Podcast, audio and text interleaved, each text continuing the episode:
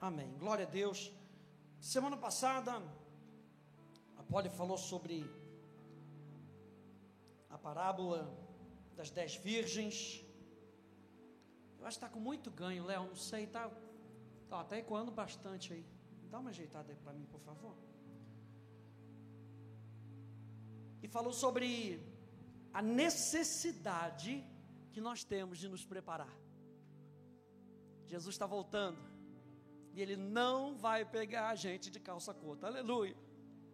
Não vai pegar a gente desprevenido. Porque nós estamos atentos, é isso que a gente vai falar hoje. Abra aí comigo em Lucas capítulo 12. Tá bom. Glória a Deus, está muito bom. Obrigado. Lucas capítulo 12, a gente vai ver aqui algumas passagens. Tema da minha mensagem de hoje: a atitude de esperar. Nós não podemos esperar de qualquer maneira. Eu e você, quando nós ouvimos algo de uma pessoa, que ela vai nos dar alguma coisa, existe uma expectativa no nosso coração.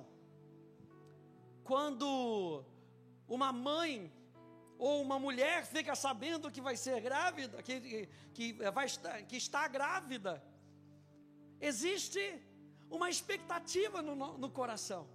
O pai, o homem, quando fica sabendo que vai ser pai, tem uma expectativa no coração das contas, a, escola, meu Deus. São dois universos totalmente diferentes, gente. A mãe, tá, a mulher está tá pensando, ai, vai ser minha bonequinha, vai ser isso. O homem está pensando, e a escola, e as contas. Meu Deus, se for menina, meu Deus, o casamento da menina lá na frente, meu Deus. A minha pergunta é: qual é a expectativa no nosso coração quando a gente fala sobre a volta de Jesus? Que Jesus está voltando para estabelecer o seu reino que Jesus está voltando em grande poder e glória, que Jesus está voltando para receber para si a sua noiva preparada, a sua noiva adornada, a sua noiva linda.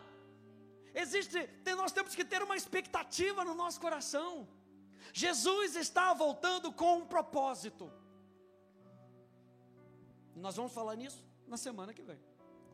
Mas hoje nós vamos falar sobre a atitude de esperar. Lucas capítulo 12, a partir do verso 35 até o verso 48,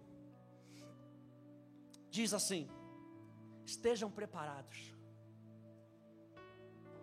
Estejam preparados com o corpo cingido e as lamparinas acesas. A Poli falou sobre a importância de nós mantermos o Espírito Santo em alta nas nossas vidas. O óleo representa o Espírito Santo nas nossas vidas. E essas lamparinas aqui tinham que estar acesas.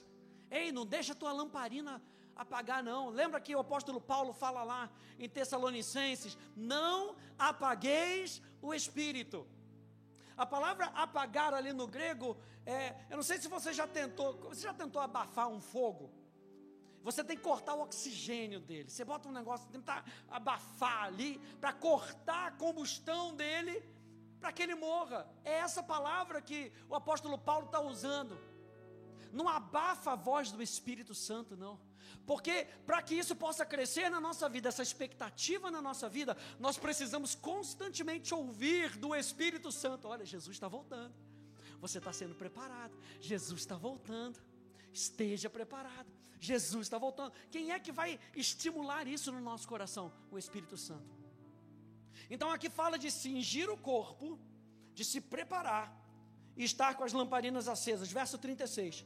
Façam como os homens que esperam pelo seu Senhor, ao voltar ele das festas de casamento, para que logo abram a porta quando vier e bater. Aleluia. Eis que estou à porta e bato. Diz lá em Apocalipse: Eis que estou à porta e bato. Bem-aventurados aqueles servos, a quem o Senhor, quando vier, encontrar vigilantes. Em verdade lhes digo que ele há de cingir-se dar-lhes lugar à mesa, e aproximando-se, os servirá. Quer ele venha à meia-noite ou de madrugada, bem-aventurados serão eles, se os encontrar vigilantes. A palavra bem-aventurado, felizes, prósperos, alegres. Bem-aventurados serão eles se eles estiverem vigilantes. Porém, considerem isso. Verso 39. Se o pai de família soubesse a que hora viria o ladrão, não deixaria que a sua casa fosse arrombada. Estejam também vocês preparados, porque o filho do homem virá a hora em que vocês, vocês quem? Aquela ele está falando dos despreparados. Estejam também vocês preparados, porque o filho do homem virá é, a hora em que vocês menos esperam. A gente vai ver por que, que eu estou falando para você que esse vocês aqui é os despreparados. A gente vai conectar com a parábola da figueira. Porque na parábola da figueira, Jesus está falando: olha os sinais, estejam preparados. Então Pedro perguntou, verso 41, Senhor, essa parábola é só para nós ou também para todos? Verso 42, o Senhor respondeu: Pois quem é o mordomo fiel e prudente a quem o Senhor deixará encarregado dos demais servos da casa, para lhes dar o sustento no devido tempo. Olha só como é que diz na Bíblia Viva esse verso 42.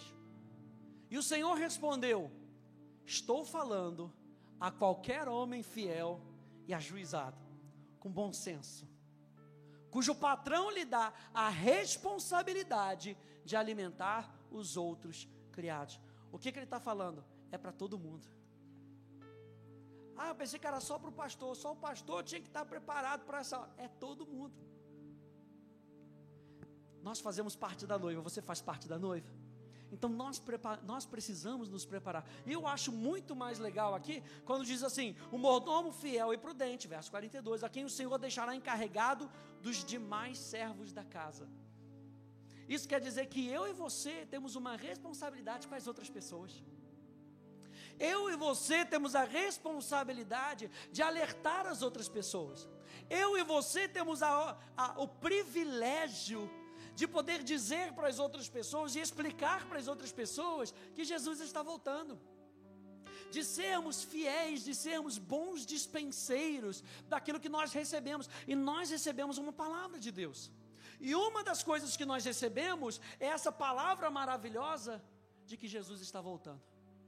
Então eu e você podemos ser encontrados vigilantes, podemos ser encontrados com expectativa, com uma palavra no nosso coração. E que palavra é essa? Jesus está voltando. Virei para duas pessoas e fala: Jesus está voltando. Jesus está voltando. Vamos lá, verso 43. Bem-aventurado aquele servo a quem seu senhor, quando vier, achar fazendo assim. Assim como sendo fiel, sendo prudente. Em verdade lhes digo que lhe confiará todos os seus bens. Mas o que acontecerá se aquele servo disser consigo mesmo: Olha os despreparados, meu senhor demora para vir, e começar a espancar os empregados e as empregadas, a comer, a beber, a se embriagar, ou seja, a viver uma vida mundana, que não é digna da noiva de Cristo. O que, que vai acontecer com esse que não estiver preparado? Diz lá, verso 46: Virá o Senhor daquele servo. Veja, não está falando que essa pessoa era um mundano, então por isso que ele come, que ele bebe, que ele se embriaga. Não, virá o Senhor daquele servo. Lembra que a Poli falou na semana passada das dez virgens? As dez virgens, elas estavam preparando para o noivo chegar às dez. Não quer dizer que cinco não eram salvas nem cinco, e cinco eram salvos. Não, às dez. Elas tinham uh, o, o, a lamparina. Só que cinco apenas estavam preparadas. É a mesma coisa aqui quando ele diz: virá o Senhor daquele servo. Ou seja, estava dentro do contexto pertencia àquele Senhor. Quantos aí pertencem a Jesus?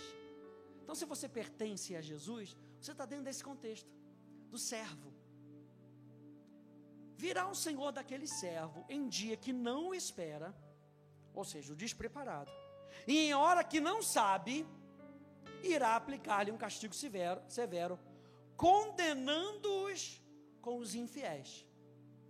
O servo que pertencia ao seu senhor, que não estava preparado, será condenado com aquele que não pertence. Terá o mesmo destino. E o que, que Jesus está falando aqui nessa parábola? Se prepara.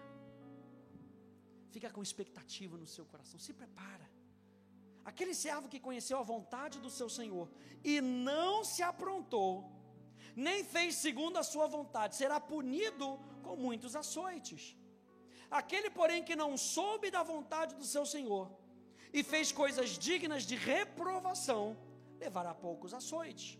Mas aquele a quem muito foi dado, muito lhe será exigido, e aquele a quem muito se confia, muito mais lhe pedirão. Eu acho interessante aqui que essa palavra vigiar, a gente começou aqui falando sobre vigiar, estejam preparados. Vigiar significa permanecer espiritualmente acordado e atento. Muitas coisas puxam a gente para a gente não prestar atenção. Você talvez esteja aqui, tenha vindo do trabalho, e aí o trabalho foi cansativo, e aí o teu corpo não está preparado. Por não estar preparado, daqui a pouco vai bater no sono, vai bater no sono, o olhinho vai cruzando, e o pastor tem que dar aquela palavra mais alta para acordar os membros da igreja, aleluia. E depois de comer, aquele churrascão, glória a Deus. Aí é, é fatal, né? Aí entra aquela maré alcalina, o, o corpo vai se ajustando para justamente descansar. Para quê? Para que possa haver uma boa, o seu corpo já entra naquilo. Eu e você precisamos então fazer o que o apóstolo Paulo fala: esmurrar o nosso corpo. Para quê? Para que a gente não seja pego despreparado. Uma vez na África do Sul, um pastor nosso, que era nosso, nosso professor lá, toda aula que ele ia dar, o aluno dormia. Aquele mesmo aluno dormia. Aí naquele dia ele estava falando sobre escatologia, foi falar sobre a volta de Jesus. Aí não deu outra. O aluno sentou lá no cantinho, encostou na parede, começou a dormir. Aí ele combinou com a turma. Gente, é o seguinte: olha, na próxima aula, gente vai continuar sobre o tópico. Ele vai dormir. Na hora que eu der o sinal para todo mundo sai. E na hora que todo. Beleza? Beleza. Chegou a próxima aula, o aluno está lá, encostou na parede e já ia direto para a parede, já tinha a sombra dele ali na parede. Já tinha, já tinha a marca do gel, né? Aquela marca do gel ali, ele já estava ali encostado, dormiu. Aí o pastor, olha, todo mundo sai. Está falando sobre a volta de Jesus, todo mundo sai. E era um púlpito grande assim. Daqui a pouco ele grita: Jesus está voltando! Pai, bate e se esconde. Nisso que ele se esconde, o garoto acorda, mas desesperado, achando que tinha ficado. O arrebatamento secreto aconteceu, meu Deus, fiquei, não estava preparado. Esteja preparado, aleluia. Vigiar significa permanecer espiritualmente acordado.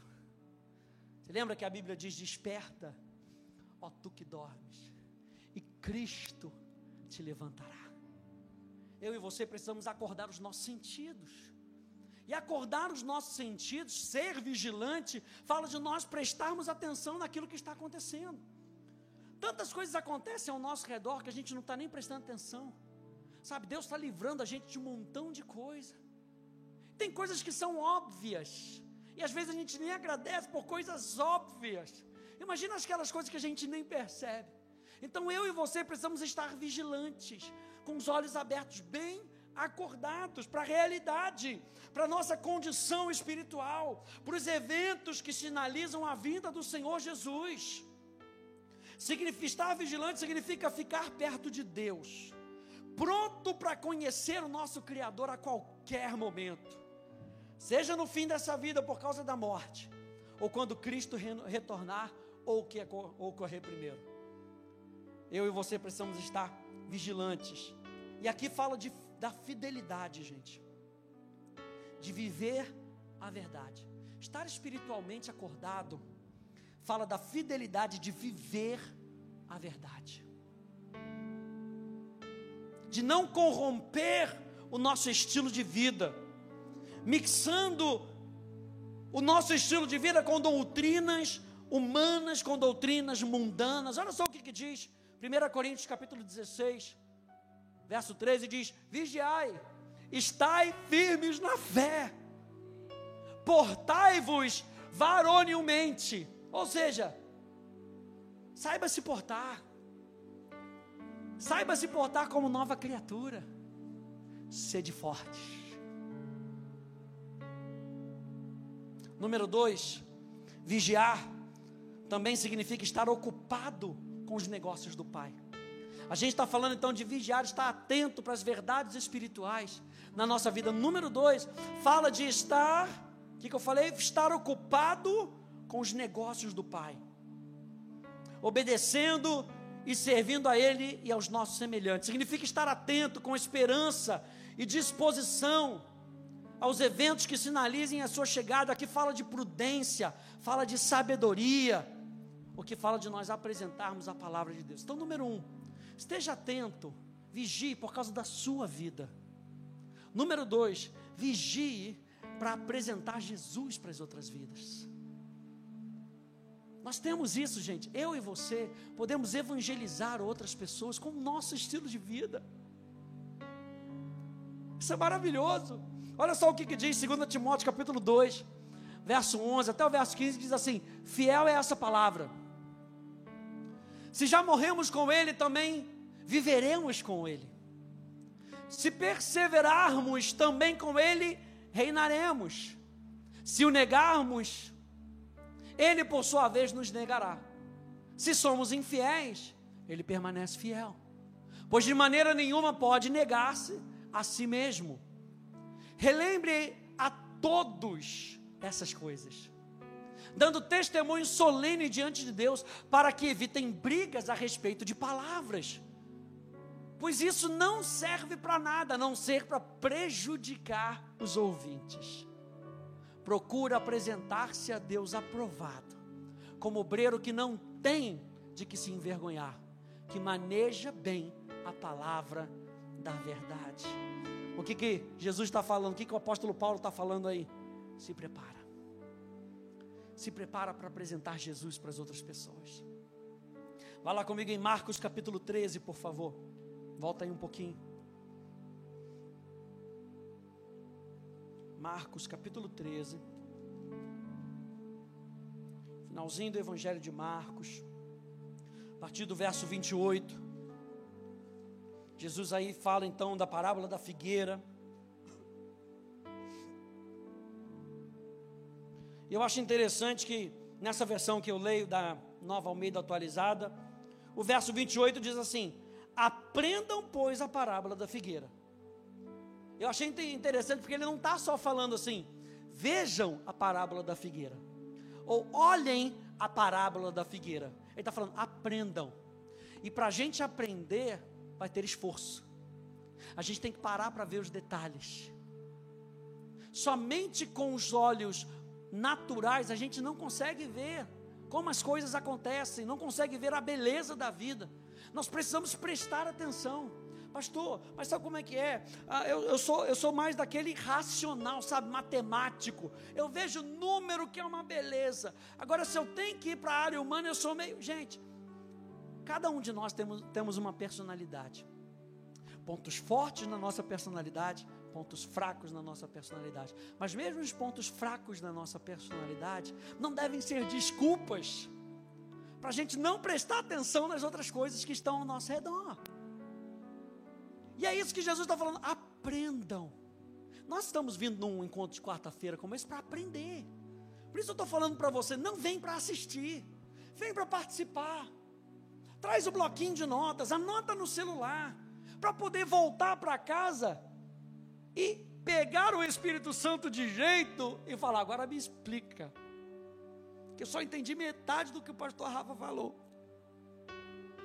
No seu relacionamento com Ele, Ele te explica, Ele é o seu professor. É por isso que é, segundo, é, 1 João vai dizer que nós temos o Espírito Santo, a unção que dele recebestes. Nós temos o Espírito Santo. Então ele fala: aprendam, pois, a parábola da figueira. Quando já os seus ramos se renovam e as folhas brotam, vocês sabem que o verão está próximo. Aqui no Brasil isso é meio complicado, né? Para a gente olhar para. Está chegando o verão, a gente só sabe porque tem data marcada, né?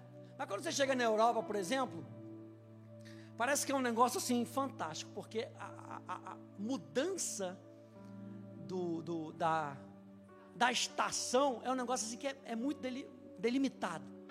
Então você chega, você sabe quando o outono está chegando, porque as folhas começam a cair. Você sabe que o inverno chegou, porque o frio começou a pegar. Aqui você não sabe quando se é inverno, se é calor, se é, se é verão, se não é verão. Mas agora pensa com a cabeça desse pessoal que vivia nessa época.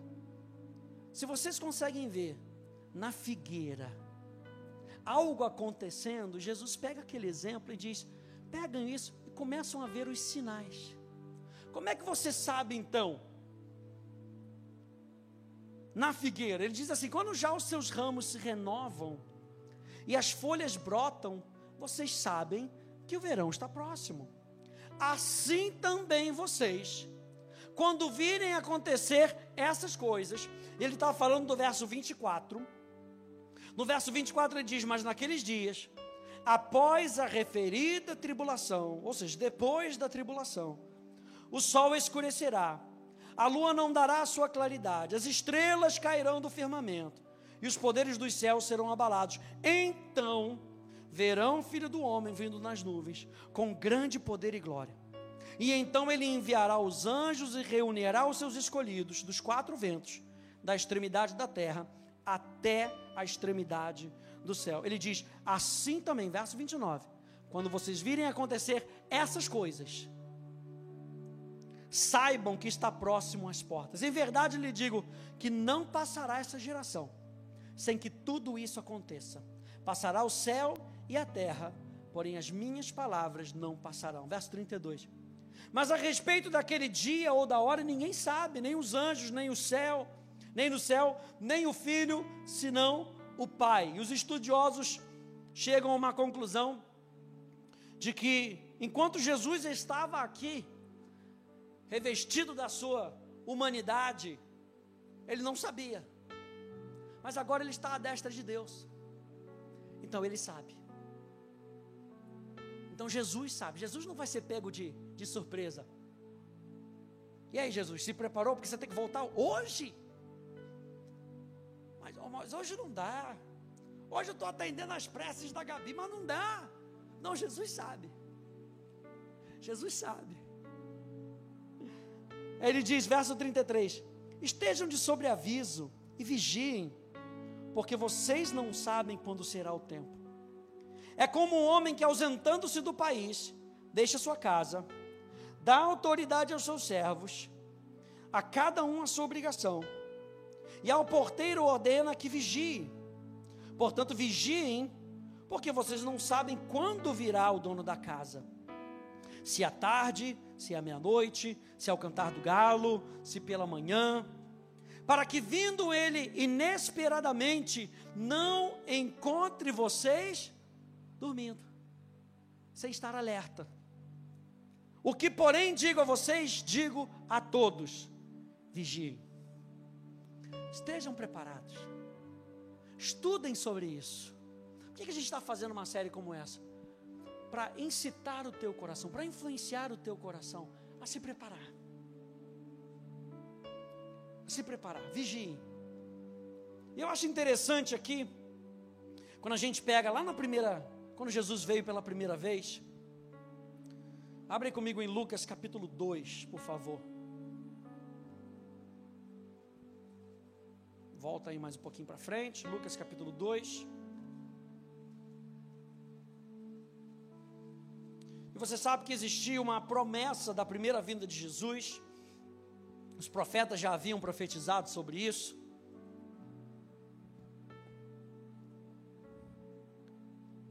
E diz aqui no verso 25, Lucas capítulo 2, verso 25, diz assim: Em Jerusalém havia um homem chamado Simeão.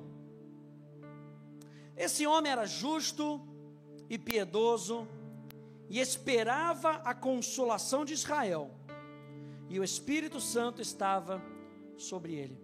Eu acho interessante aqui que a gente vai pesquisar um pouquinho. Simeão era filho de Hilel, e Hilel era um dos grandes entendidos da Torá daquela época.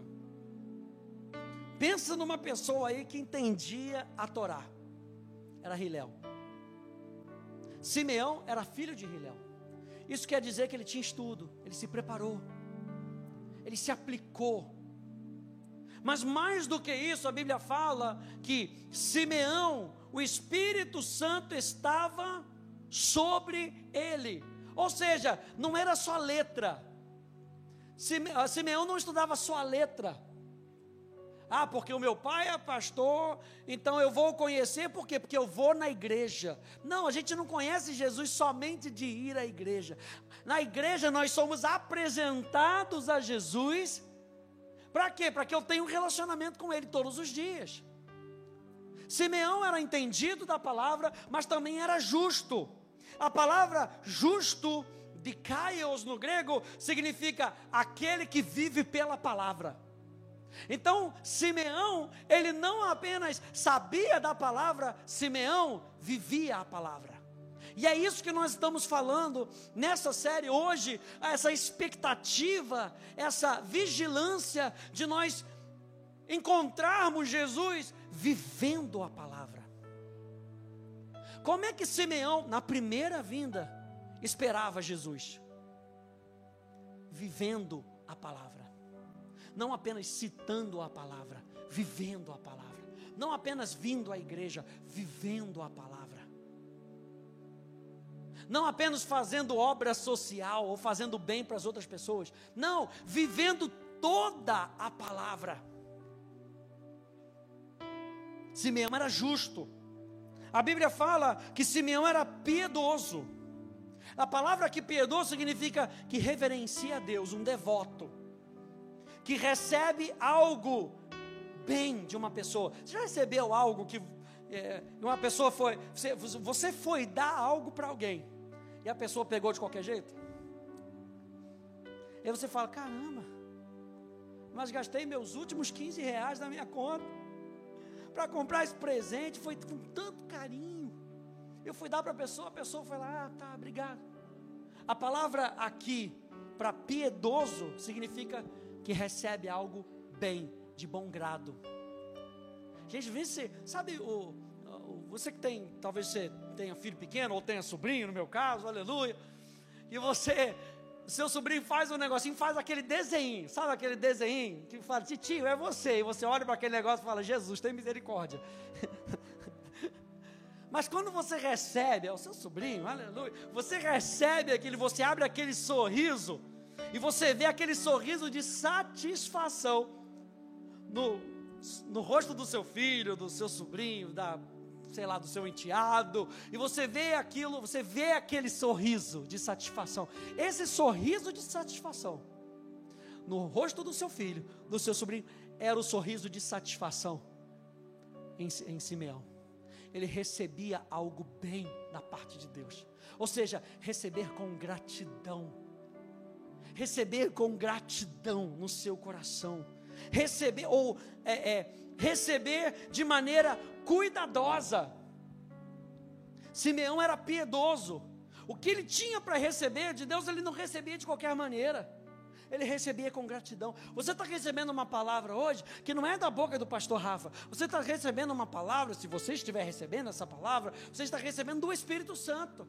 Então receba de maneira cuidadosa não receba de qualquer maneira, porque se a gente receber de qualquer maneira, a parábola do semeador fala que a, a, semente vai bater no coração, vai cair à beira do caminho e logo o maligno lhe rouba. Aí chega amanhã, essa expectativa tem que estar em alta e você depende dessa expectativa amanhã para continuar na sua caminhada com Deus. O maligno já roubou a semente. E aí, como é que a semente vai frutificar? Então, quando você receber a palavra de Deus, receba com cuidado, receba com apreço, receba com valor. Simeão era piedoso e era assim que ele esperava a primeira vinda de Jesus. A Bíblia diz que ele esperava. Ele esperava. E a palavra esperar significa pronto para abraçar algo sem hesitação. Pronto para abraçar algo plenamente e sem resistência. Essa é a expectativa que a gente tem que ter no nosso coração. É por isso que Jesus diz para a gente: estejam vigilantes, para receber Jesus sem hesitação, para receber Jesus de braços abertos. Vamos ler de novo, diz lá, verso 25: Em Jerusalém havia um homem chamado Simeão, esse homem era justo e piedoso, e esperava a consolação de Israel, e o Espírito Santo estava sobre ele.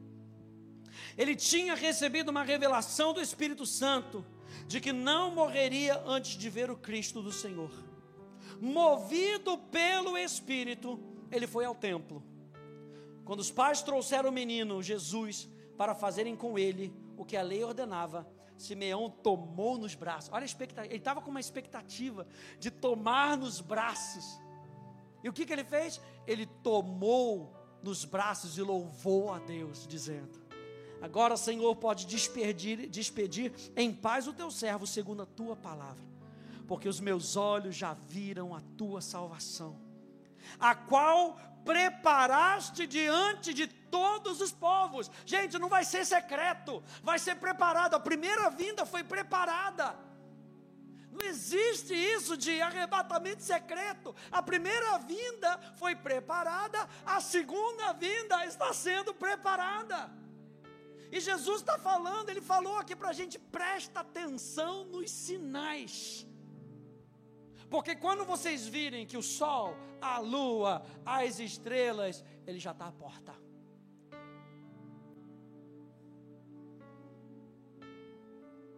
A qual preparaste diante dos povos luz para a revelação aos gentios e para a glória do teu povo de Israel. Vamos pular aí para o 36. Uma outra pessoa que esperava com expectativa, a profetisa Ana. Se eles fizeram isso, por que, eu estou trazendo isso? Se eles fizeram isso na primeira vinda, imagina a gente agora na segunda vinda de Jesus. A gente só está pegando um exemplo. Verso 36: Havia uma profetisa chamada Ana, filha de Fanuel, da tribo de Asser. E eu acho interessante aqui que, no caso de Simeão, não falou de tribo. Mas no caso de Ana, se falou de uma tribo, que uma tribo, que na época de Moisés, na época de né, Jacó, é claro, porque não tinha nem tribo, era só Acer. Mas na época de Moisés era uma tribo significativa. Na época de Davi já tinha perdido o, significa, o, o significado deles. Era uma tribo meio, meio de lado. Mas aqui é citado que ela é da tribo de Acer. Olha só o que significa. A tribo de Acer, se a gente for pegar Gênesis 49, Deuteronômio 33, que é Jacó em Gênesis 49, abençoando Ásia, ou Asher, e Moisés abençoando, a bênção de, de Moisés também ali no Deuteronômio 33, Aser, na tribo de Aser diz que havia ali o azeite em que ele havia de banhar o seu pé, era a bênção de Moisés sobre Aser, o azeite pelo qual ele banharia o seu pé. Gente, azeite, nós vimos na semana passada, estamos vendo agora, azeite é símbolo do Espírito Santo. Ou seja, não dá para a gente ter uma expectativa no nosso coração sobre a volta de Jesus, se nós não estivermos banhados no Espírito Santo, com azeite preparado para a vinda de Jesus, com o Espírito Santo em alta no nosso coração. Parece que muitas vezes a pessoa do Espírito Santo que está em nós fica esquecida. E a gente vai vivendo a vida e vai vivendo a vida, e o Espírito Santo está aí dentro de mim, está aí dentro de você.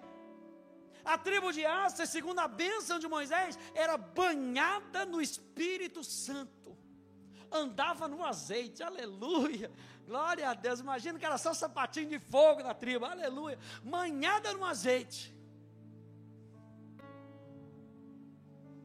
A bênção de Jacó diz que vai haver pão em abundância nessa tribo. Pão fala de alimento que sustenta.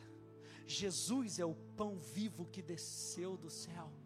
Ana, da tribo de Asser, banhada no azeite, tinha pão em abundância, tinha palavra em abundância. Como é que eu e você devemos esperar a volta de Jesus? Com o Espírito Santo em alta na nossa vida com a palavra em abundância no nosso coração. Porque quando nós tivermos a palavra em abundância no nosso coração, a gente não vai ficar sem ver os sinais. A gente não vai ficar dormindo. Porque a palavra vai ser mais forte do que o nosso corpo nos puxando, é ou não é? Tem que dar aquele, eu tô aqui, eu tô aqui com propósito. Aleluia. Aí você vai fazer o seu estudo, por exemplo, você vai estudar, pastor, decidi que eu vou estudar contabilidade. Deus te abençoe, aleluia. Misericórdia, meu pai era contador. Aí vou estudar contabilidade, você chega lá naquela, naquela aula, falando do livro contábil, meu Deus. Eu lembro quando eu fiz, comecei fazendo, eu acho que foi turismo e hotelaria, eu acho. Eu comecei fazendo, depois acabei mudando de faculdade. Mas eu me lembro que eu tinha sexta-feira, última aula, uma professora de administração. E a administração é muito importante para turismo e hotelaria. Aí você chega, última aula, administração.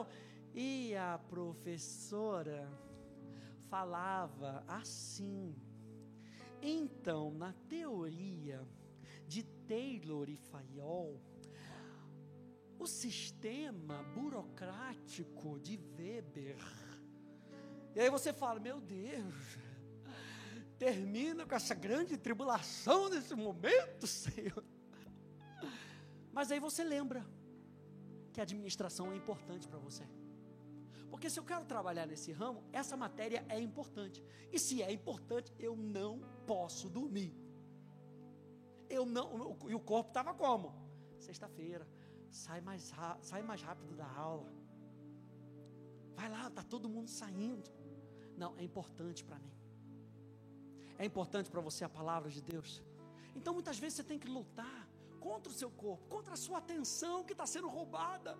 Você tem que lutar contra as coisas que o mundo te oferece. A tribo de Aser tinha o pão em abundância, era promessa. Mas para a gente poder viver a promessa, muitas vezes nós temos que lutar contra o sistema do mundo. A promessa é para que você ande em vitória. Mas sempre existem dois caminhos: o caminho de Deus que te dá a vitória e o caminho do mundo que te dá a derrota. É um caminho mais fácil, é um caminho mais difícil, é um caminho estreito, é um caminho largo. A tribo de Aser era banhada no azeite, aleluia.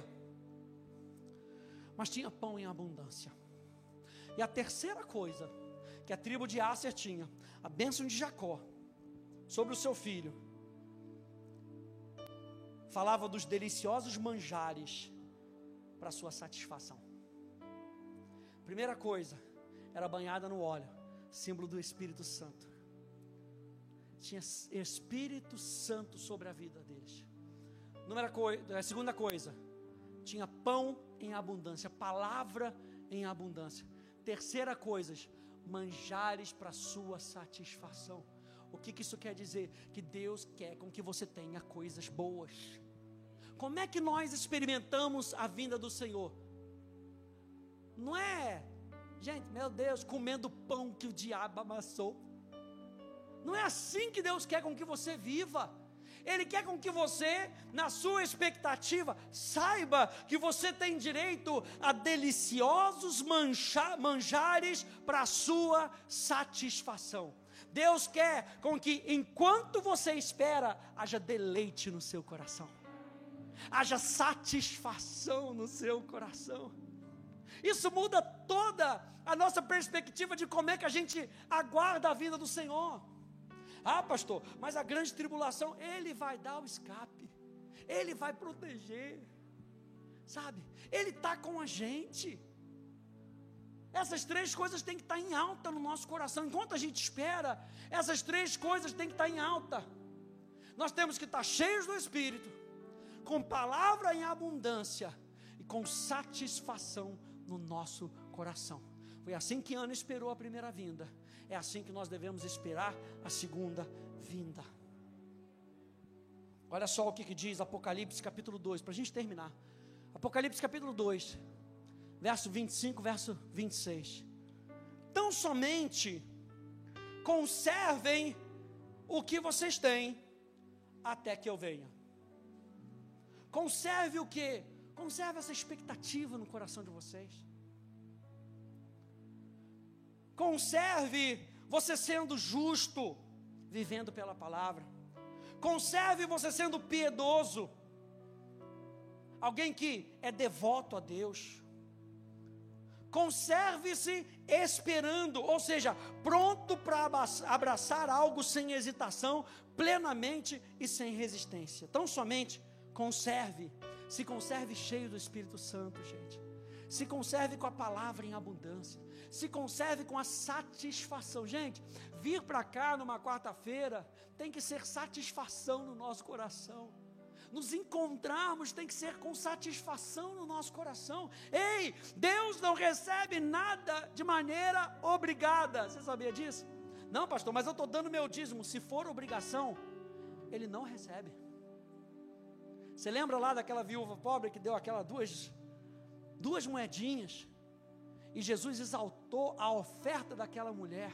Por quê? Porque ela deu de coração. Você lembra de Abel e de Caim?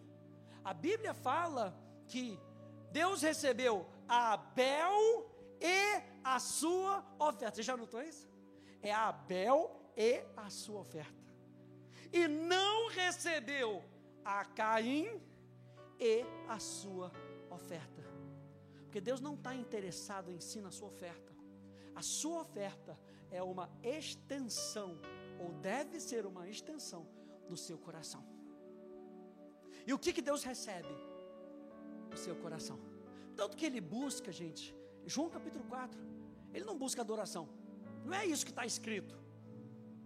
O que ele busca são adoradores, ele busca o coração daquele que quer responder a ele, e com que ele encontre a gente sendo conservados com aquilo que a gente tem. O que, que a gente tem no nosso coração quando ele voltar?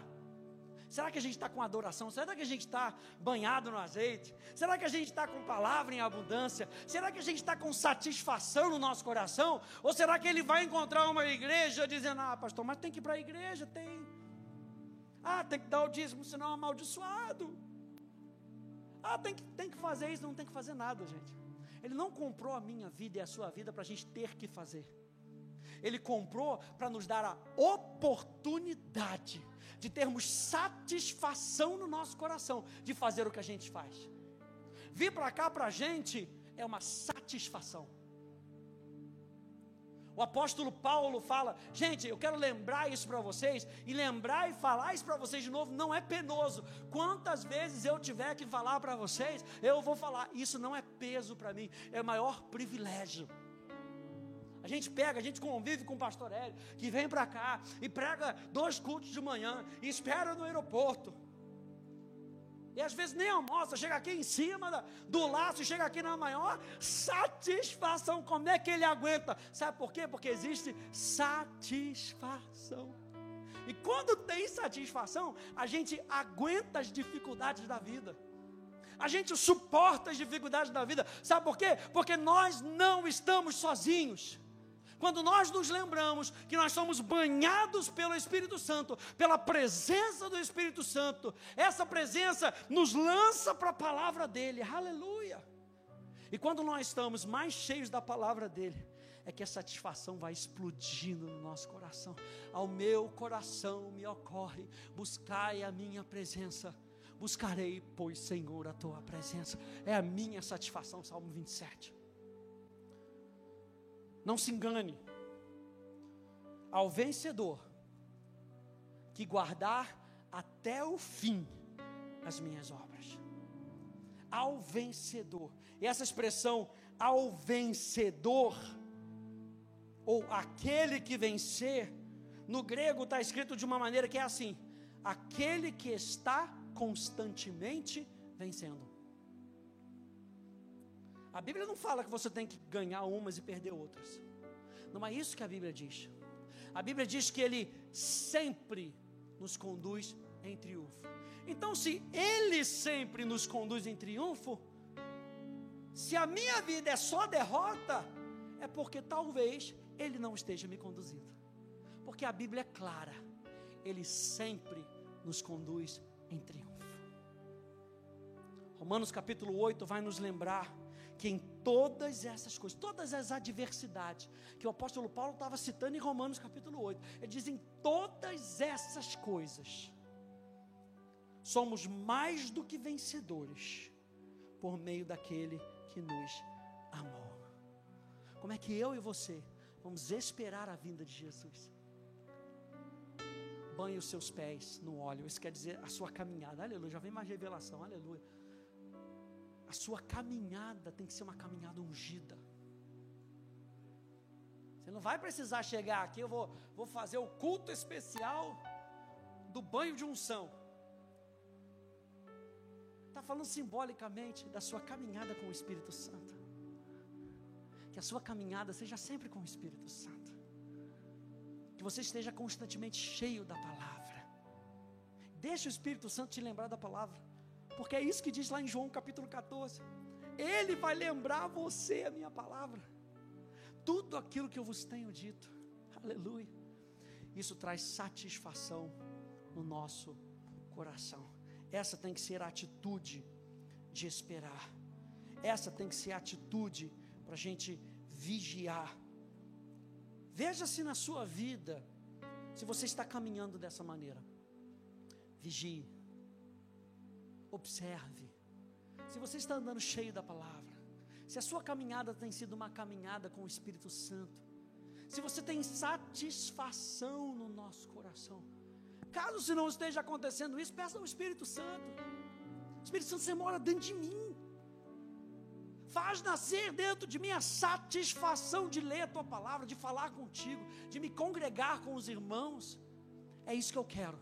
É isso que eu quero no meu coração. Amém, gente? Fique de pé, por favor.